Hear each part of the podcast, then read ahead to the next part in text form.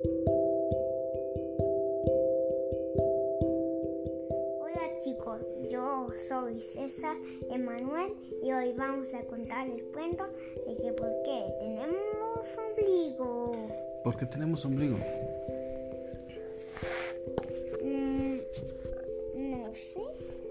Bueno, cuando, cuando uno ya es adulto, uno puede alimentarse al comer alimentos y comidas.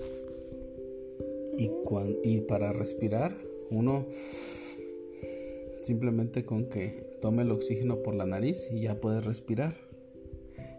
Pero cuando eres un bebé que está dentro de la, del abdomen de la mamá, tienes que alimentarte. ¿Y de qué te alimentas? ¿De qué te alimentabas cuando estabas en la panza de tu mamá? ¿No te acuerdas? no, ¿También pedías pizza? no.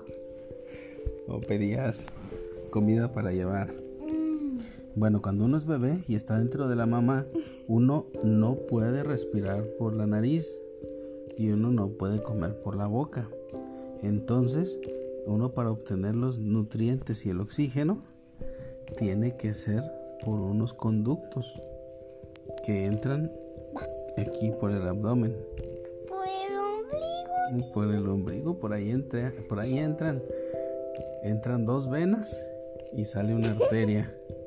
Pero porque los hombres también tenemos ombligo. Pues porque todos, hombres y mujeres, fuimos bebés en algún momento. Y entonces por ahí, tenía, por ahí teníamos que alimentarnos de la mamá. Entonces, ese tubo, al nacer, se tiene que cerrar. Y por eso cuando se cierra y el doctor lo pinza, el bebé tiene que respirar. Y por eso los niños hasta les dan una nalgada. De dar una nalgada para que cuando lloren, ya ves que cuando... tomen, tomen, Ajá. tomen oxígeno. Ajá, tomen oxígeno. Y ya que tomen suficiente oxígeno, a de cuenta que ya los calman y ya. Entonces ya, y ahí empieza su primera respiración. Y hay cambios ahí adentro de su cuerpo. Porque el corazón, ¡pum! Se cambia y empieza a latir de diferente manera que como lo hacía cuando estaba dentro de la mamá. Y entonces, Como nosotros latemos. ajá, como late ya una persona que está fuera de- del vientre de la mamá.